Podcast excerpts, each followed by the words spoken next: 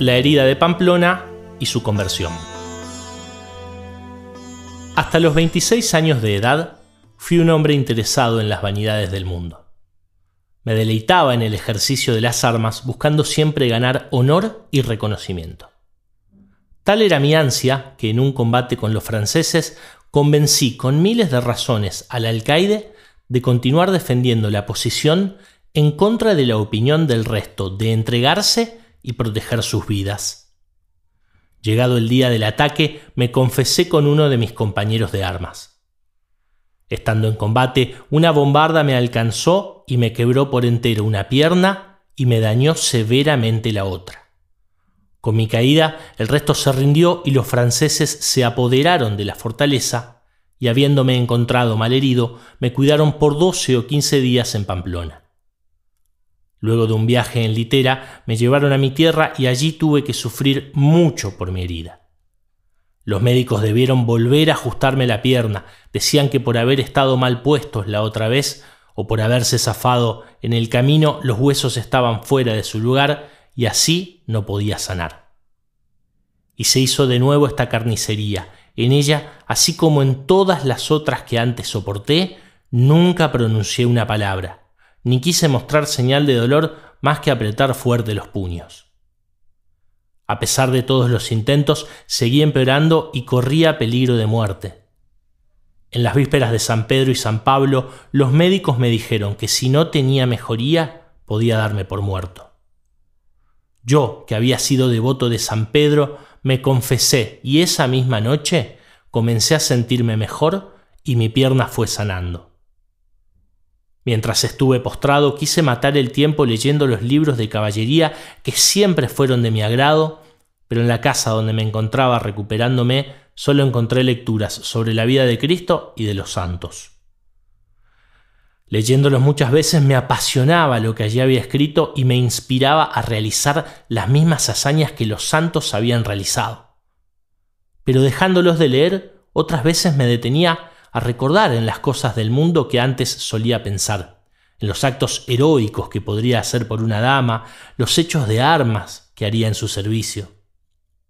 Estos pensamientos también duraban un buen rato y siendo interrumpidos por otras cosas, volví a meditar sobre la vida de los santos, y en ellos también me detenía largo tiempo.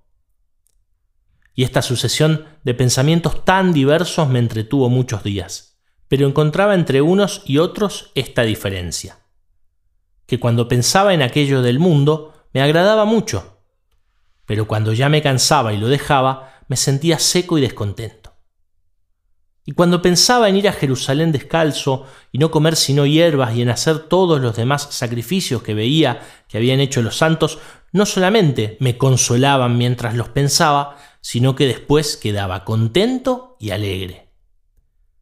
Cuando pude percatarme de estas diferencias, empecé a maravillarme y a reflexionar sobre ellas, llegando a conocer la diversidad de espíritus que me agitaban.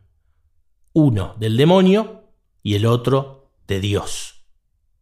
Este fue mi primer descubrimiento sobre las cosas de Dios, y adquiriendo mucha luz de este aprendizaje, comencé a pensar más en serio en mi vida pasada, y aquí se me presentaban los deseos de imitar a los santos.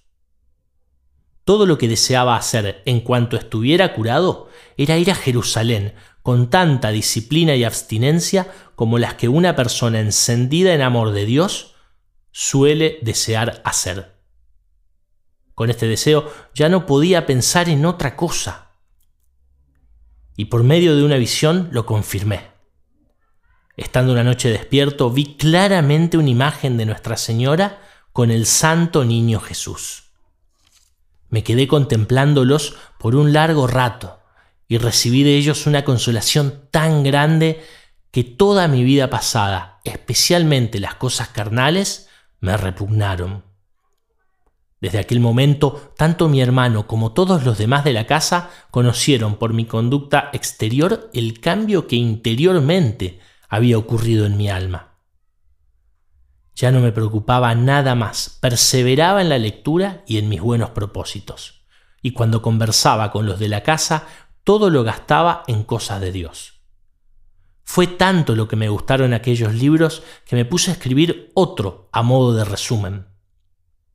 Parte del tiempo lo gastaba en escribir y parte en oración, aunque no perdía el deseo de estar ya sano del todo para cumplir mi proyecto y ponerme en camino.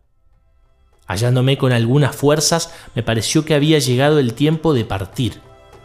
Mi hermano, que ya sospechaba que yo quería hacer un gran cambio en mi vida, intentó persuadirme de varias formas para atraparme del buen deseo que tenía, por lo que debí escaparme para cumplir con mi propósito.